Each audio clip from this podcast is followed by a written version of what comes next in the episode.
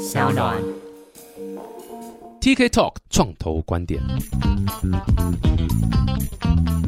Hello，大家好，欢迎来到 TK Talk 创投观点，我是 TK。哇，这次这个受疫情影响啊，非常非常严重啊，现在三级警戒又继续拉长啊，哇，这个相信很多人是受灾户，而且这次其实比去年来讲是严重非常非常多。今年这个是有点像是各行各业都受很大的影响了。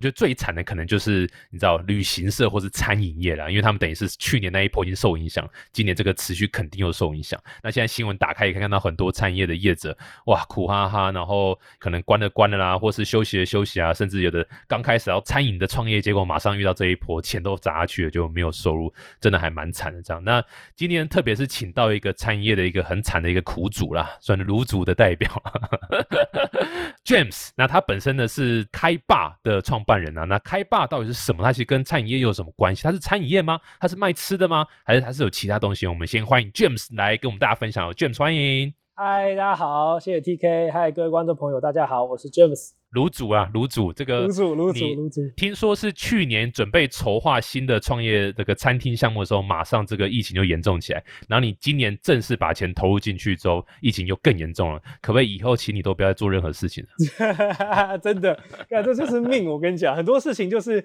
你想逃也逃不掉。你以为可以过，我跟你讲，有些事情就是这样。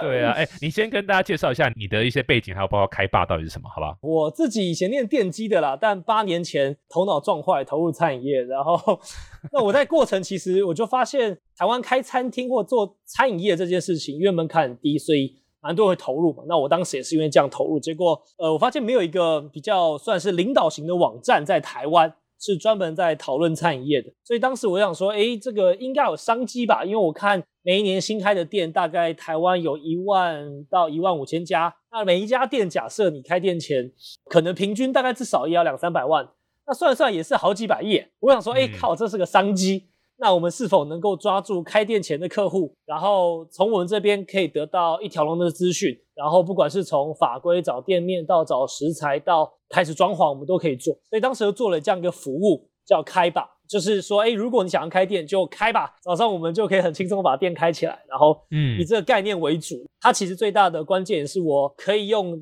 这样的一个算是服务跟媒体吧，那然后去跟所有上游厂商再去做一些交流。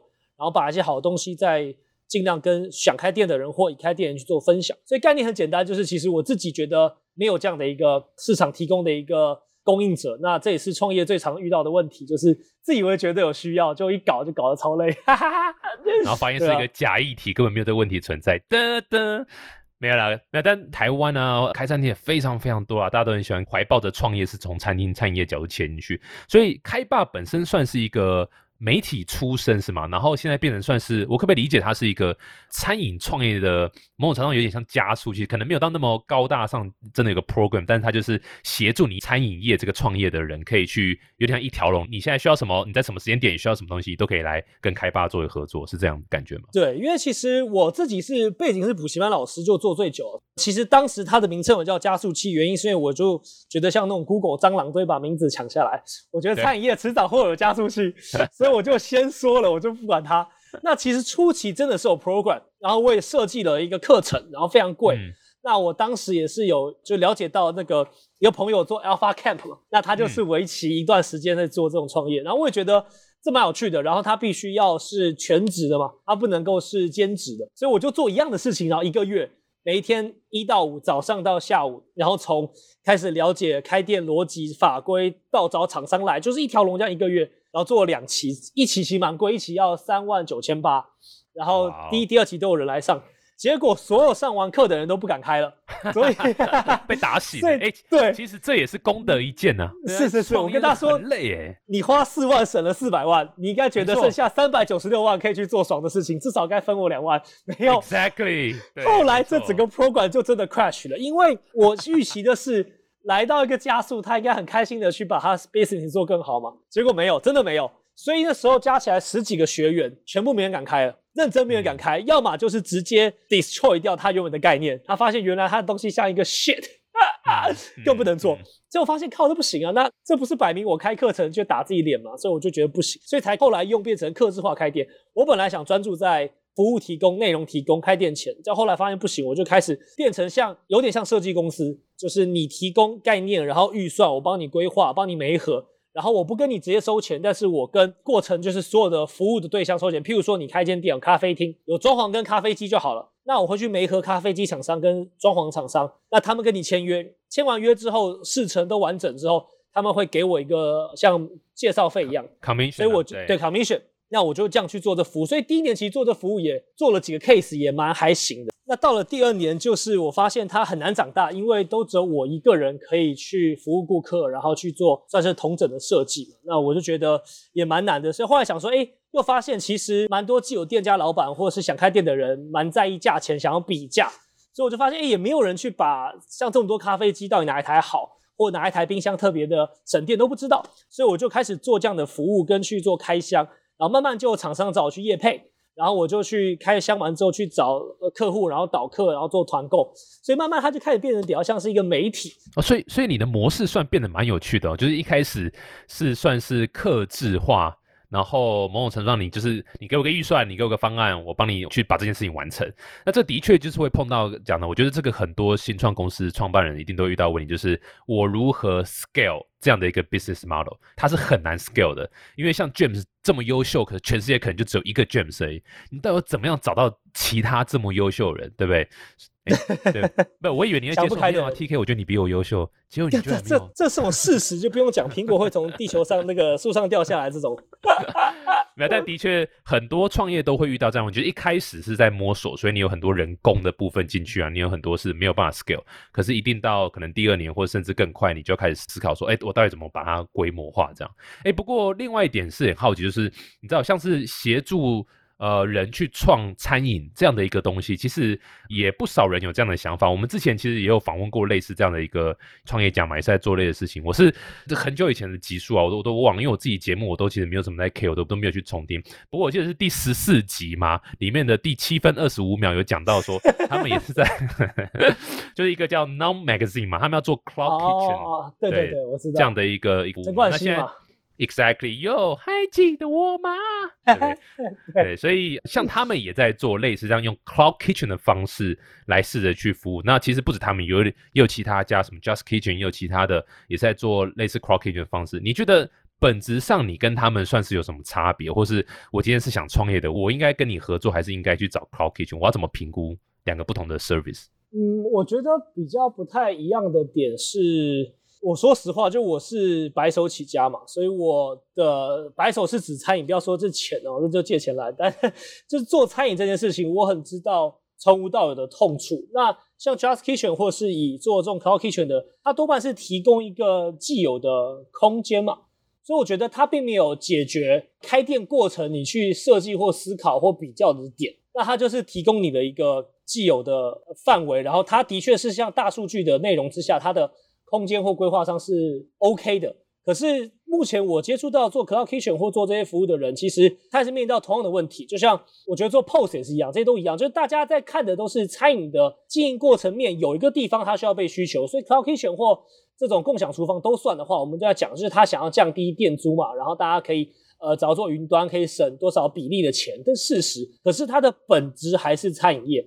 餐饮还是遇到各种实在控管的问题，对不对？你的产品设计的问题，你人员管理问题，这些东西都没有改变之下，其实我觉得你的服务，它的确只会能够提供某一个客群非常在意或者非常需要。但如果以真的完整面去看，我觉得大家在看餐饮业的点，如果认为只要一个点就可以解决的话，我真的觉得不太可能了。所以我们的小度就是主要还是一样，因为我也觉得经营很困难，所以我们的角度反而 focus 在开店前。就我认为，你开店前最有钱，然后你开店前头还没洗下去之前，你的弹性会比较大，所以我们都还是以一个就是开店之前，但是我们一样可以设计帮你开店之前的一些想法概念，你一样去找 Just Kitchen 或一样去找这种呃有在做 Cloud Kitchen 的人都行，可是我们反而是开店之前那些规划跟策略面上比较多，嗯，比起来是这样。理解，所以本质上有点差别啊。我的理解就是说，假设你今天是从零开始，Cloud Kitchen 有可能不适合你，因为 Cloud Kitchen 有点像是一个你已经有食谱了，你已经大概 validate 说什么样的食物是大家喜欢的，然后你可甚至可能你有一些 brand 了已经，然后你透过 Cloud Kitchen 的方式把你的一些不管是物流啦、运送啦，或是制造的成本可以把它降低，然后接触到更多的 user。但是如果你还没到那一步的时候，你才是零开始的时候，我到底要做哪一个西式、美式、中式？然后我到底要怎么设计我的 logo？我到底要怎么买设备？我要干嘛干嘛？甚至早点我还是什么的，就完全就是是需要像 James 开霸这样的服务嘛？我觉得这是可能本质上的差别了。不过说老实话，我觉得因为现在你知道刚好非常时期啦，疫情情况下，你可以先跟我们分享一下说，就你的了解，在现在的疫情啊，餐饮业到底现在受创的程度是如何啊？我觉得应该蛮，只要你是在原本是居家附近的店，可以很频繁吃的店家，其实营业额都上升的。所以很有趣的是，譬如说上班族会去的早餐店生意下滑了，原本开在家里附近六日才有生意的店，它的生意都变好了，因为你在家的时间更高了嘛。所以它可以就是在呃从八点一直到下午一两点，它都可以吃你的早餐。所以这种店的店型，它的生意都上升是真的。但是除此之外，只要没有这两个条件的，应该都是很惨。更不用说高档的米其林，或是饭店，或是平常聚会型的烧肉火锅，台湾几个大中，应该都蛮惨的。那的确，大家都开始面临到想要转型外带，可是以我的观察，外带这件事情的比例还是有限。原因是因为如果你是一家人的时候。其实年长的人多半都有两级的，一些还是很常出去买菜，一些就是很紧张型的，就希望你都不要呃乱跑，也不要去买餐厅的，不知道安不安全。它一定会大大降低，就是你一家人吃饭的考量点会比原本自己吃来的高了，所以你就会 OK。那我昨天有剩菜啊，或今天买一个菜大家一起吃啊，那它就会降低大家在外带的需求。所以我觉得整个餐饮业所被需要的一个比例上一定是下滑，那很多人就开始可以自己做，或是。本来在家没事干的人越来越多嘛，比起来没事干是说你本来很常在外面嘛，但现在在家久了，你就会手痒，发现你这个炉子买没用，你这个鸡蛋糕的没用，你这个煎台没用，就开始做松饼机。对，所以像那小型家电，我知道也是卖翻了。所以这些东西其实我觉得，只要你多了一个松饼机在家里，也就代表你少了一餐在外面买嘛。那整个市场其实的需求供给上就会出很大的变化。那就变成说，原本一些人跟人的沟通也变不少了，然后人跟人见面的机会都没了。那整个产业上，其实我觉得非常非常辛苦。嗯，哎，所以你有没有什么建议啊？就是你知道，像这些比较会受影响的这些餐饮业的业者，你会建议说多尝试呃，要么自己外送，要么跟外送平台合作，或是多尝试卖别的品相，或者是冷冻食品这样的方式来卖，或者是说干脆就是休息。这样，因为现在开一天就是赔一天，类似的，你会有给他们什么建议吗？我自己的第一步是看老板的想法，哎，老板如果是还想要冲的，还想要搞的，我就觉得他可以去试。但如果你本业上的弹性本来就比较低，譬如说你就是做生鱼片。你说剩一片外带外送要做到什么程度？我觉得都比较难啊。就是它有些先天条件嘛。火锅外送外带一定有一些三妈，对不对？有有一百多块的三妈臭臭锅，这种等级都会在。所以以前你进去吃四五百的火锅店，现在如果要搞得跟三妈比，它的逻辑会是：我想不想外带四五百块火锅？我不认为没有，只是说你要去想到你的这个区间跟大家的消费习惯就跟原本不一样。所以我觉得只要你在转型，都会变成一个。部分的新生意，然后也不会你的品牌一定能够沿用，但是还有一些贵妇咖啡，或是他在家里也要一样当贵妇的，还是会跑去买贵妇咖啡或高档的火锅，绝对不是没有，而是说就是你要去想外送这个市场，它是一个全新的点，是说你原本不是外送为主的店的时候，你要去打这件事情的时候，你的对手其实可能会有 CP 值更高的，可能有在外送上做比你好的，那你要能不能在这短时间内应付得来，我真的觉得不容易了，所以我自己的看法是。真的在这个节骨眼，我自己觉得过半是建议就休息了。真的，OK。因为其实很难那么快转型，然后你也很难去把你店东西做的那么容易。然后如果你又花更多的时间烧了人力，然后去做的产品又变成说你有点又要搞得像电商，然后网络行销，靠，那就不是你餐饮业的本业的时候，我觉得这个难度可能会更大，然后你可能更两头烧。嗯嗯嗯，除非就是那种像你刚刚讲的，就是林北就是要疫情中越挫越勇，风雨生细心，对不对？我为人人，人人为我，是那个喂你吃饭那个喂嘛。然后，所以就是要对于那些老板还是有雄心壮志的话，他们有哪些转型的这个方法可以走啊？你像你刚刚有提到外送，又听起来又不是那么容易嘛，因为因为外送有这些期间的。不同的 learning 对 curve 这样。对，我觉得就是回到自己做调理包这件事情，我觉得是未来的趋势啦。那当然，调理包还是有些法规。如果你真的要定义它是食品的话，其实它就有很多法规，它会有所谓的散包装、散装的食品，还是固定包装的食品，就是你打开嗯能不能回封，就是它很多细节。那当然，它有一些什么营养标啊、那些标签那些的法规上。那的确，如果你做不好，它罚款是好像从三到四百万，三到三百万，我忘了。哇，所以这些东西其实你要很快的及时做，其实蛮难的。那如果你要去送检 SGS，你要把那些正常大家会做的都跑完，我猜现在时间点也不适合了。所以我自己是觉得，以自己的餐厅经营来看，这是天灾嘛。那天灾你要能够去想的，反而是未来三个月、五个月的长远想法。如果你并没有想要走这条路，你临时赶鸭子上架，我倒觉得也没那么容易。但我觉得调理包绝对是一条路啦，因为你就是有机会延续自己的品牌，在他自己家里吃到，然后也不见得要完整的复刻或一样的话，你的压力会变很小。因为我知道有些老板们就希望说，靠，这个冷冻食品加热完就不是我的味道啦，这种也不对啦。这个应该消费者正常可以接受到冷冻食物可能打个八折、嗯九折之类的一个风味比较少，我觉得合理。如果冷冻食物都一样好吃，也很奇怪。所以我觉得在这时间点上，就是第一件事情先确保现金流了。第二件事情是你想想看，你现在做的事情，未来你有没有想持续做？我觉得如果没有，就真的休。那如果你觉得我本来就想过想要做这条路，那我觉得趁这时间点，你的确可以加速尝试，然后反正消费者也都会知道这个方式认识你，我觉得不是坏事，对啊。嗯，尝试新的东西啦。所以人家讲说，危机就是转机，转机就去桃园中正机场，对不对？或者 或者是松山也可以。所以这真的是一个不同的时间点的一个，上帝为你关了一道门，对不对？就是要打你的左脸嘛。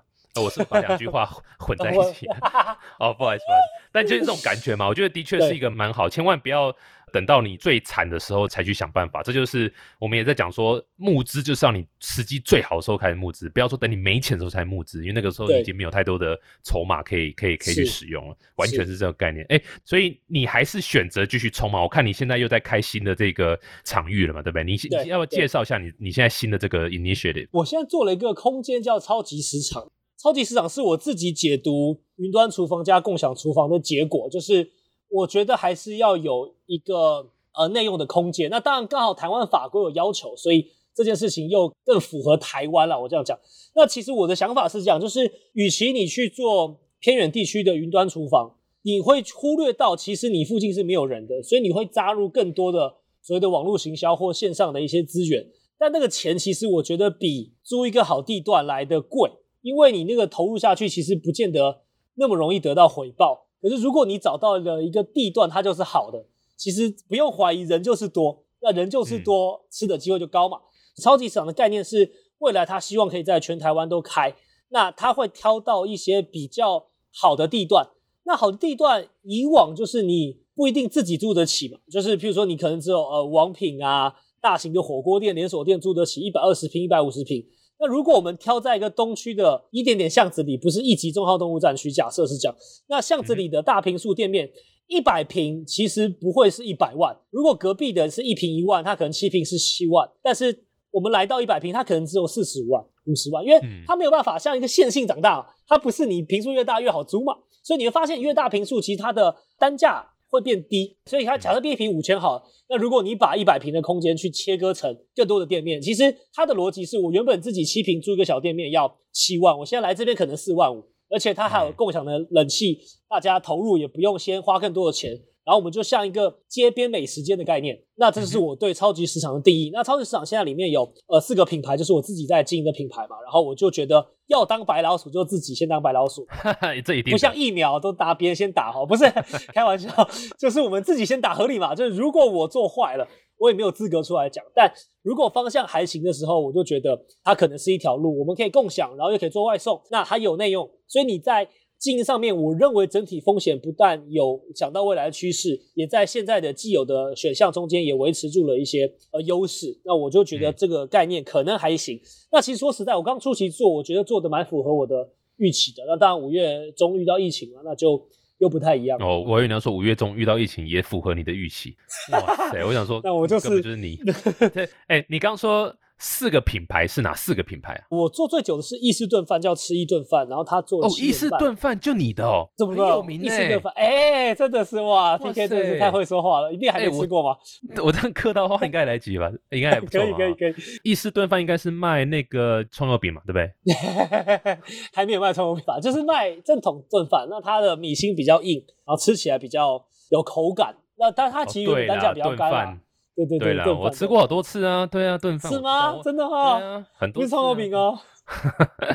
然后还有呃，一个是意式炖饭，还有吗？另外三个。后来还有咖喱饭，然后咸酥鸡，还有手摇饮。所以我现在自己就是有四个一个概念在经营。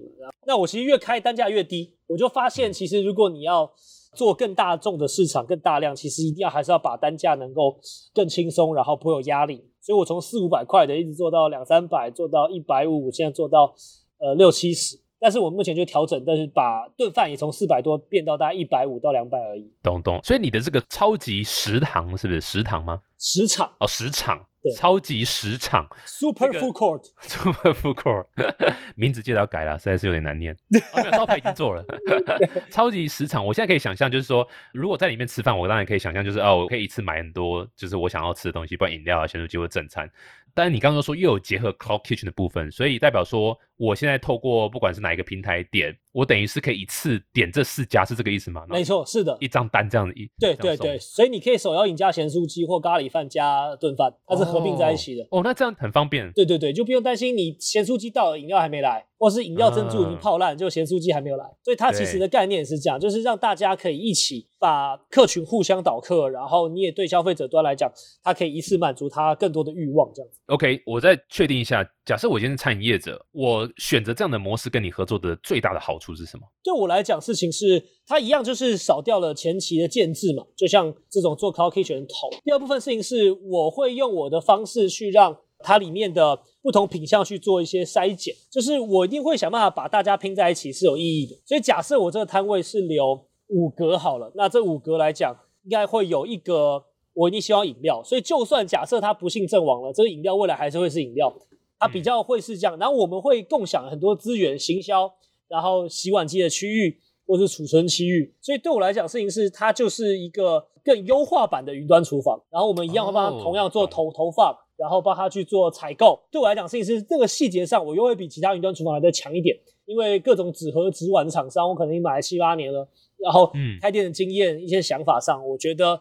可以更帮助店家在初期想要把店建这个哦，interesting，OK，所以等于说，假设我是对餐饮有兴趣的，想创业的人，我 pretty much 我只要烦恼我的食物要怎么煮，就是我食谱啦，哈，或者是我要做什么餐饮店，大概就这样嘛。因为听起来啊，哈，当然名字嘛，logo 这些东西，听起来设备你这边就是有点像共用这个设备的概念，是吗？大多数可以共用，有些蛮多东西我都觉得会需要这些共用，譬如说你前置的切菜机这些。很多的速度可以更快，切菜机，然后你洗碗的洗区，像以前我都没间店要有嘛，现在不用，我就做更大。当然会，你说会不会打架或者怎么样？就我觉得难免。可是对于使用上来讲，它初期的投入就是低。你为了初期投入低，所以我觉得这是必然可能发生的。那哪些东西大家怎么去协调？我觉得本来就会像一个班级一个班级一样，值日生或者谁可以先洗，谁晚洗，我觉得这都是可以瞧的。那重点是因为我大概理解细节。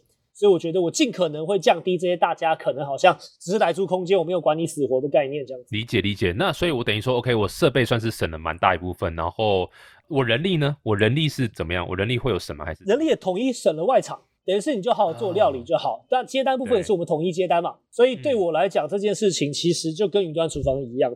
那其实像开店最贵的都是建制的，就是水电跟泥做这种。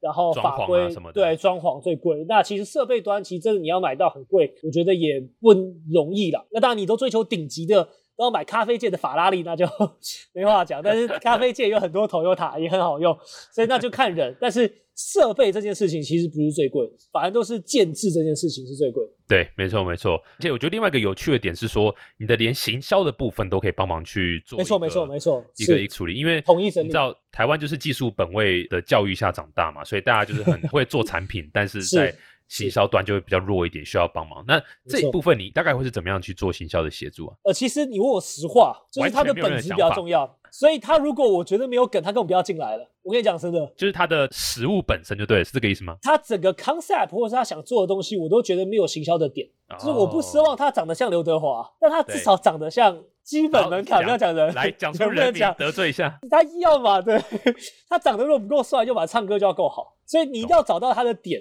就是他如果真的很一般，你再怎么砸钱，其实都会很困难。我当当然钱够多又是另外一件事情了。可是正常逻辑，我觉得他的一开始先天条件最重要，他先天条件要够，我们后续才帮得上忙。所以他来的关键，我觉得我自己真的诚实讲，就是他必须先条件够，有一定的水准。那也难听点讲，你不找我，如果你相信我讲的，你自己去开，你还是会很辛苦。因为市场上可能有明显的对手，或者他比你优秀很多的时候，你一定会很辛苦。所以我就觉得他的筛选条件其实是占了行销的一个过半的关键。懂？但你的梗不是这个东西好不好吃，是这个意思吗？你的梗是就是来行销上的，不一定是好不好吃，而是他有办法去让大家体验到不同的点，或是他看到、听到、尝到都有不一样的东西。因为我觉得新的品牌，它不是说只搞噱头就好，而是它还是必须要有噱头，因为你毕竟新的一个人出来嘛。你不能都在唱一样的歌，都唱周杰伦歌，你也不会红嘛。所以你一定要有新的东西。哎呦，对，哎呦，不错哦。对，没有下个周杰伦。所以你一定要想一些点。那那个点就是不是我们帮忙就有用，因为你要老板符合嘛。所以我觉得就是他一开始的设定比较重要。懂懂懂，听起来是蛮有趣的。我而且我觉得这个也是算是现在社会一个趋势啊。就是你看像现在，比如说饮料店好了，哇塞，这饮料店谁在管理好不好喝，都是拍照拍起来很好看。啊，什么渐层啊，然后什么。发烟啊，发光啊，喝了会爆炸啊，什么之类这种东西，哇，这个真的是一个 现在这个社会消费者还蛮 care 的东西，包括包装也是嘛。这部分你们也会提供给跟你们合作的这个餐饮业者的一些算是 consulting 这样的服务吗？会会会会会都会都会。我们其实因为开把前两年也都在做这样的服务嘛，所以我们其实不敢说绝对都超强，而是累积到市场上都堪用的厂商大概就那些人了。所以我们也不是说一定只找我们，而是我们会更快，因为大多数你发现到最后能用的厂商大概就那两三成，剩下的不是不能用，而是你有特别的需求的时候会找人家。但如果我们一个大众的角度去看，大概其实大概就这么多的一些人，那就是还是你要选择。那我们就会比较快，这样。嗯嗯，懂懂懂。哎，我之前有一集是开餐厅，我问过他一个问题，然后我想说再问一下，double confirm 一下，或是 verify 一下那个讲法。如果餐饮业是大家非常非常有共鸣的，所以一堆人有想开餐饮业创业的这个梦想，可能有些人不是那么很。直接说，就特别只想做什么。他如果今天是很 open 的心态，就说：“哎，我想做餐饮相关创业，可是我不确定要做什么，哪一个品相的利润是最高，或是你觉得进入门最低，或是怎么样的方式，你会觉得，哎，如果你要创业，你没有特别想法，也许你可以从这个地方想看看。”就这样讲啊，每个产业可能它会翻新。最简单的，我真的觉得是手摇饮。所以手摇饮因为门槛低，所以每一年都有一堆人投入。那每个投入的人就会用他的创意或脑袋去想新的梗了。所以我觉得饮料店可能已经翻了，譬如三十等级了。他现在已经随便进去，厉害都三十级。那火锅也是，火锅也就是说，大家开始吃火锅也简单嘛，又没有厨师嘛，你就自己肉难吃是你算的嘛，对不对？酱料太咸也是你调的嘛，这都没有办法怪别人的产业。这种东西就会容易，那火锅就变成说越翻越多，各种形态和牛，然后做有的没的，然后海鲜吃到饱，大龙虾船这样，所以你就必须有创意。所以门槛低的就是拼创意，但是拼创意的前提还是你。基本的底要有水准，对吧？你不能没有水准，因为大家很常喝饮料，很知道哪个好喝不好喝。那难度高的这个呢，其实问题来就市场可能需求又比较少，因为你难度高，所以能卖的也少，卖的也少，也代表吃的少。所以它其实每一个，我觉得开店就像个圆圈，这圆圈就是每个环节都有客群啊、单价啊、技术门面啊，然后创新啊，你每一个都要能够互相连在一起，它才能够成为一间成功的店。那如果你只看一个点，它都很难独立，就是靠这件事情就可以完成了。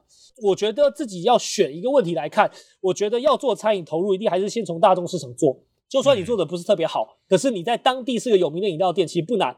哦，各种全台湾除了台北、新北以外，我自己观察，新竹啊、苗栗啊、嘉义啊，都有当地很神奇的饮料店，可能有个五间、十间，然后很多人喝。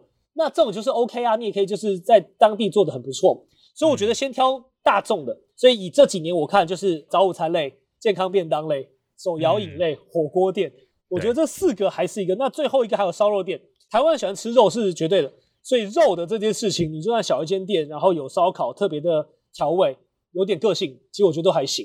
那如果除此之外特别的，尤其外国来的食物，我真心觉得比较困难。你看日本拉面来，就就是连连锁到顶的店来台湾，大概风潮你们三年四年，中山北路开一堆嘛，这种，所以我自己觉得韩国料理也是嘛，东区之前开爆，现在也都几乎没了嘛。所以我觉得就是不是台湾本土文化的食物，你如果用一个流行式的趋势去投入这件事情，其实 OK 的。但如果你是想要做个 business 在台湾，我觉得还是要想想看，台湾人最常吃什么，接受的最多是什么，然后哪些东西大家最常可以很频繁的吃，我觉得最容易的。嗯，比起来懂懂懂。我觉得你刚讲的跟我们上次听到的这个意见是非常非常类似的，所以其实代表真的你应该有听那一集了哈。对对对对对，没有，但但我觉得你讲的很重点，就是说，像你讲手摇饮好了，手摇饮我觉得真的就是一个进入门槛稍低，而且大家都会要喝饮料的一个点，所以还蛮适合当做第一次创业，然后你不知道创什么，或是你就是想要做一个餐饮相关的，可以先从这个进去看看，因为至少这个节省掉你所谓第一个教育市场，你不需要再拿个新东西去教育市场，哇，这个很累很累，然后你的客群基本上的需求都在那边，你只要对。东西不要太夸张，那那那现在反而剩下点是说，你如何加一些梗嘛，就像你刚刚讲的梗啊，行销点在里面这样。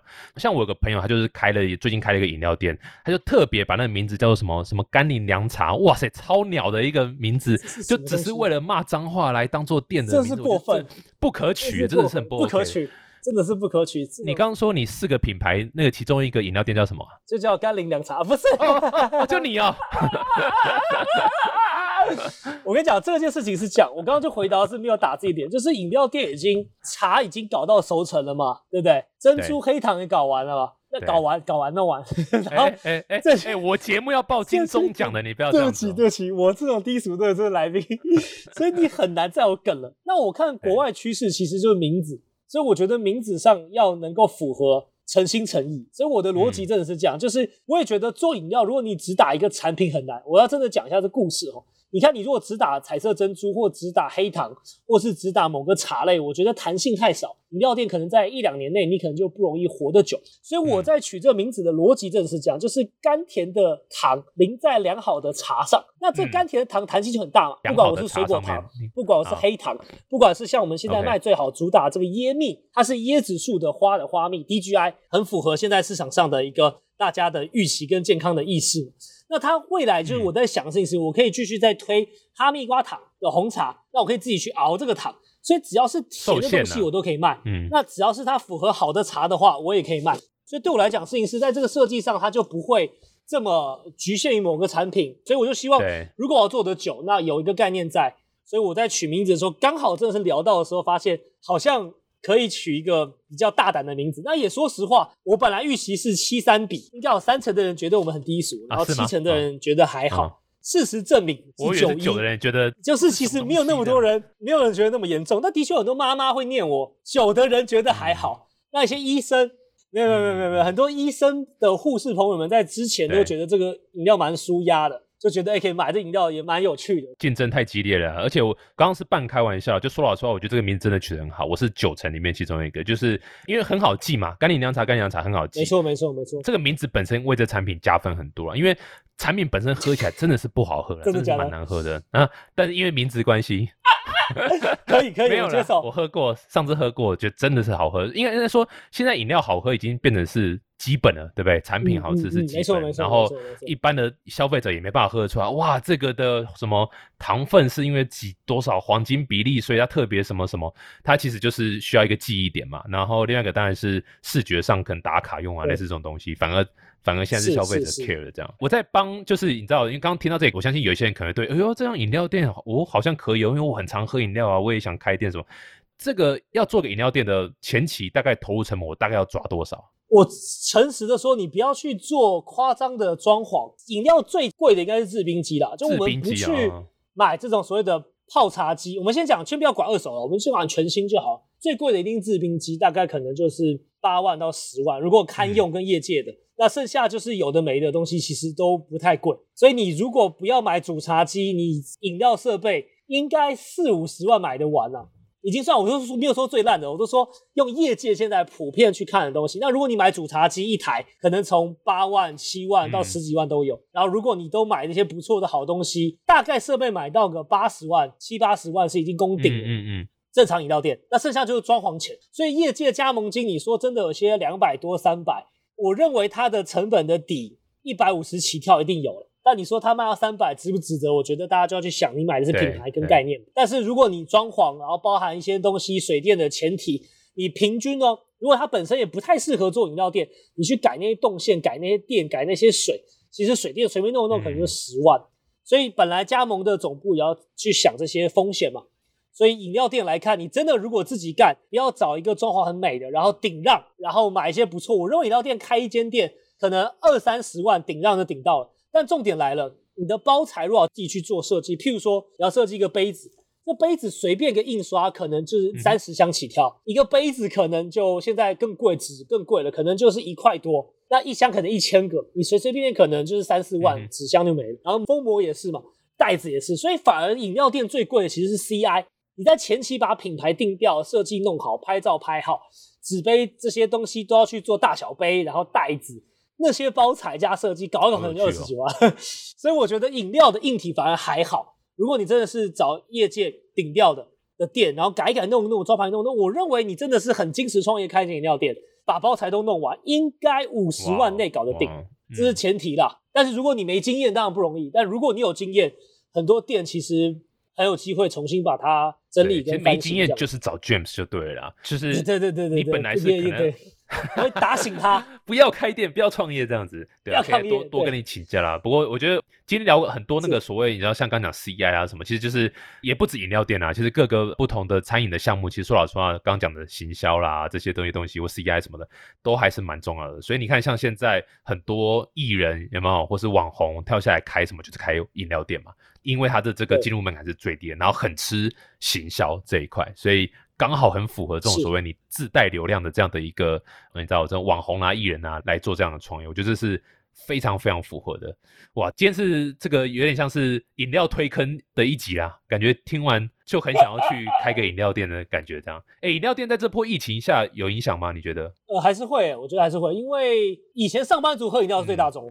如果你真的去看市场上饮料店，它生意好的地方一定是上班族最多的，就什么内湖啊这种。那居家的就是下课的学生嘛。你你两大族群现在都不太会出门了，所以你在家在喝手摇饮的几率绝对不是没有，但是频率一定变少。所以其实当然不是说超恐怖，而是它还是很看区域性。住宅的饮料店应该生意会变更好。以前白天比较空城，对，晚上才有生意。可是它如果住宅的地方还行。从白天开始都会有人开始一直买饮料、买饮料、买饮料、买饮料，然后送饮料、送饮料、送饮料。对啊，所以就变得就不一定谁一定最不好或最好，但整体上下滑，我相信是绝对的。不过不管怎么样，这个餐饮业者还是赶快去申请纾困啊！这个政府的 support 还是还是要赶快拿到一下，这样子。没错没错。那那你这段是疫情非常时期啊，一定会有撑过的时候，大家真的就是加油啦！这个很痛苦这段时间，各行各业都受影响，不过就是好好撑一下。我觉得像 James 刚刚讲一个重点。假设今天真的你也不是想要哇变成一个产业二点零或干嘛的话，其实可以趁段时间真的先休息了，反而是比较好的。那如果你是哎这个雄心壮志的人的话，其实就是哎可以试着去做一些很多不同的数位转型的动作，这样子我觉得还蛮好的。我觉得像 James 你现在做这个这个超级时场这件事情，某种程度上也是在协助。啊，你知道疫情过后，其实也是可以利用这样的一个新的方式去做创业的考量嘛？你这个是什么时候要开幕啊？已经开了，已经开了吗？哇，对啊，做一个月。哇塞，那做一个月，那你那个纾困赶快申请一下。对对对对对对对，纾困赶快申请一下。你你是开哪边啊？开在小巨蛋附近。哦，这样也是吃上班族的比较多嘛？哈，其实还可以，就是一个数字提供，我们上线到现在六个礼拜吧。哦，六个礼拜。我们 Uber Eats 今天应该就有机会有五百个评论，四点八颗星。哇，你花那么多钱买评论哦，天哪！没有没有没有没有，塞，大手笔耶，真的是靠大家帮忙。就是其实的设定跟价钱刚好都符合我原本预期，市场上要做的一个方向啊。所以外送的快，其实现在对我来讲比较大的挑战，都只是天气状况跟司机的数量。嗯。而是我们不是说产品多好吃，而是反正大家我的逻辑就是在这个价格区间内，我对我的产品有绝对信心，就这样。嗯，懂懂。这前提是在这个价格前提之下。懂。对啊，所以那其实普遍的回应都还算正向啦，当然还有很多努力的空间。嗯哼。可是我们就外送端上，如果天气好，还是有一定的生意。嗯。但如果像上上礼拜下雨又台风，根本就没有司机，我们就很惨。对，这个真是蛮讨厌的点。所以，那你这个你这个事业有募资的打算吗？有会去跟 VC 拿钱，或是天使投资人吗？我觉得超级市场是可以考虑的，因为我觉得这 brand 未来我们一样建构云端厨房，然后会找不同的方式合作。那目标也还是希望可以帮助一些品牌长大。那我觉得自己的品牌一直没有长大的原因，也都是因为本来都不够大众。我自己真的这样觉得，像伊斯顿饭开了七年多嘛，但它其实一直都是很吃个性的小店，然后它的制作过程也特别复杂，所以我觉得它要去长更大的难度会更多，因为它的制作也麻烦，所以你需要厨师的技术比较高。但我不觉得平价的食物没有技术，它的技术来自于你的产品的稳定性，对对产出的速度，只是技术面不一样而已。你不是在食物本身做更多的琢磨，而是在制作过程做更多的琢磨。我觉得这是两条不同的路。那我现在更趋向于去把制作过程品质弄更好，然后商品可以更有特色，然后让更多人吃到。以前可能一间店就是一天 W 八十个一百，那我希望可以更多人吃到这样的美食。所以策略上，逛的店也不好长大。那现在慢慢开始从咸酥鸡跟饮料店，饮料店现在也四间了嘛，连半年多四间，所以我也慢慢领悟到一些想把店长大的一个诀窍。不要说诀窍，就是一开始的设定必须要足够。我们目前就是反正就是先以自己做生意为目标。那超级市场的概念，我觉得我之前也接触了几个云端厨房朋友，也协助了几个朋友把云端厨房建起来，所以我自己的经验跟自己的。过往的想法上，我是蛮认可的，但前提是有些并不是每一间店都适合，这我先说淡书。但如果我自己的 business 在未来疫情上还有一些不错的表现之后，我就有信心完整的一个 concept，对我自己建立的厨房，我有这概念，我也自己下去做，我有数字，我有 data。那如果有兴趣的人就可以来聊聊。我觉得你这个 business 上比较像是有点像我们讲 pass，就是 platform as a service for 这个餐饮创业者。他不是在买一套软体，他买的是一个这个 scalable 的一个平台的概念，他是 jump 这个平台上面，然后平台就会提供它相关的这样服务，这样。对。那原则上这个就会比单一一个所谓的餐厅的项目理论上更有一些想象空间呐。所以也许对于投资人来讲，基本上只要你这个人不要出现就好，找别人来 pitch，应该募资的几率蛮高的。太好了，我一直都这样想的，没错。酷酷啊！再次感谢，觉得哎，如果大家对于你这个超级市场有兴趣想 join 的话，要去哪边联系你？就是超级市场的市改成食物的食，懂懂懂。逻辑上，我其实两个字合在一起，就觉得它很多，什么都有。然后，但是它是吃食物的地方，酷酷酷，好啊，这个真的是恭喜啦！这个算是另另一个新的创业，然后是再次跟这个各位做餐饮的朋友啊，还有包括旅行社的朋友，还有各行各业朋友加油打气啦！这段时间真的是非常非常的辛苦，非常非常辛苦。那。一定会度过，所以我们就是有信心，然后该踩的远啊踩一踩，啊不是啦，就是该有些可以省的地方省一省，想休息一下，刚刚就讲休息一下这样子，对啊，也重新出发，绝对会有东升再起的时候啦。这个这段是黑暗期，这样加油啦！我们也是给各位这个朋友们打气，加油，一起努力，一起努力。好，我们再次谢谢 James，谢谢开霸，谢谢谢谢 TK，谢谢，下次见，拜拜，拜拜。